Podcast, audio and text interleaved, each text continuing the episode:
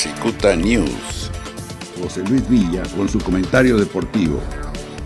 Continúan las noticias en lo que es en el ámbito deportivo sobre estas medidas que acaba de dar a conocer la FIFA con respecto al número de cambios dentro de cada partido. Antes de entrar un poquito más a detalle eso, te comento que apenas hace pues, un par de horas acaba de dar a conocer el gobierno francés de que daba por concluida lo que es esta temporada. Y con eso quiero decir que ya, ya son dos los países que concluyen oficialmente la temporada. Estamos hablando de fútbol, ¿no? Allá la liga eh, francesa, la Bundesliga también lo dio a conocer. Curiosamente, casi casi en paralelo de que el gobierno de Francia estaba dando a conocer, eh, daba por cancelado, eh, el presidente de España, Pedro Sánchez, dio a conocer que a partir del 4 de mayo entran, eh, regresan al menos primero al entrenamiento, lo que hablando del fútbol, ¿eh? y vienen en una serie de fases. Ellos mencionan cuatro fases.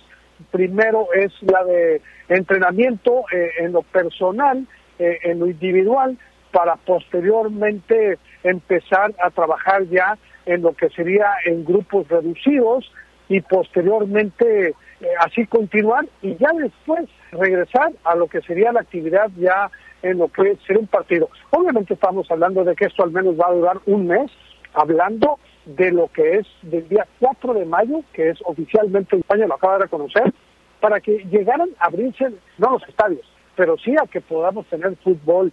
Las medidas que FIFA eh, estaba tomando con respecto a los cinco cambios, curiosamente Pedro Sánchez, este, eh, lo que es el presidente de, allá de, España, también coincide y hace mención de que eh, en esta fase la siguiente ya es entrenamiento, la tercera ya en los partidos, sin aficionados, pero también hace mención de que pues se pudieran venir las lesiones, que tienen que estar a ritmo, que tienen que empezar a concretarse. Pues digo, se me hace muy interesante esta situación, pues porque como decía, por un lado el gobierno de Francia casi paralelo anuncia de que se suspende y por el otro lado España dice que no, que no, es que ellos empiezan oficialmente el día 4 de mayo. Siempre digo, se me hace muy curioso esta situación, ¿no? Y también, sin dejar de mencionar, creo que es un dato mucho, muy importante, el de que España eh, es el segundo país, o sea, el país de los más afectados eh, no solamente en elecciones, sino también en descensos.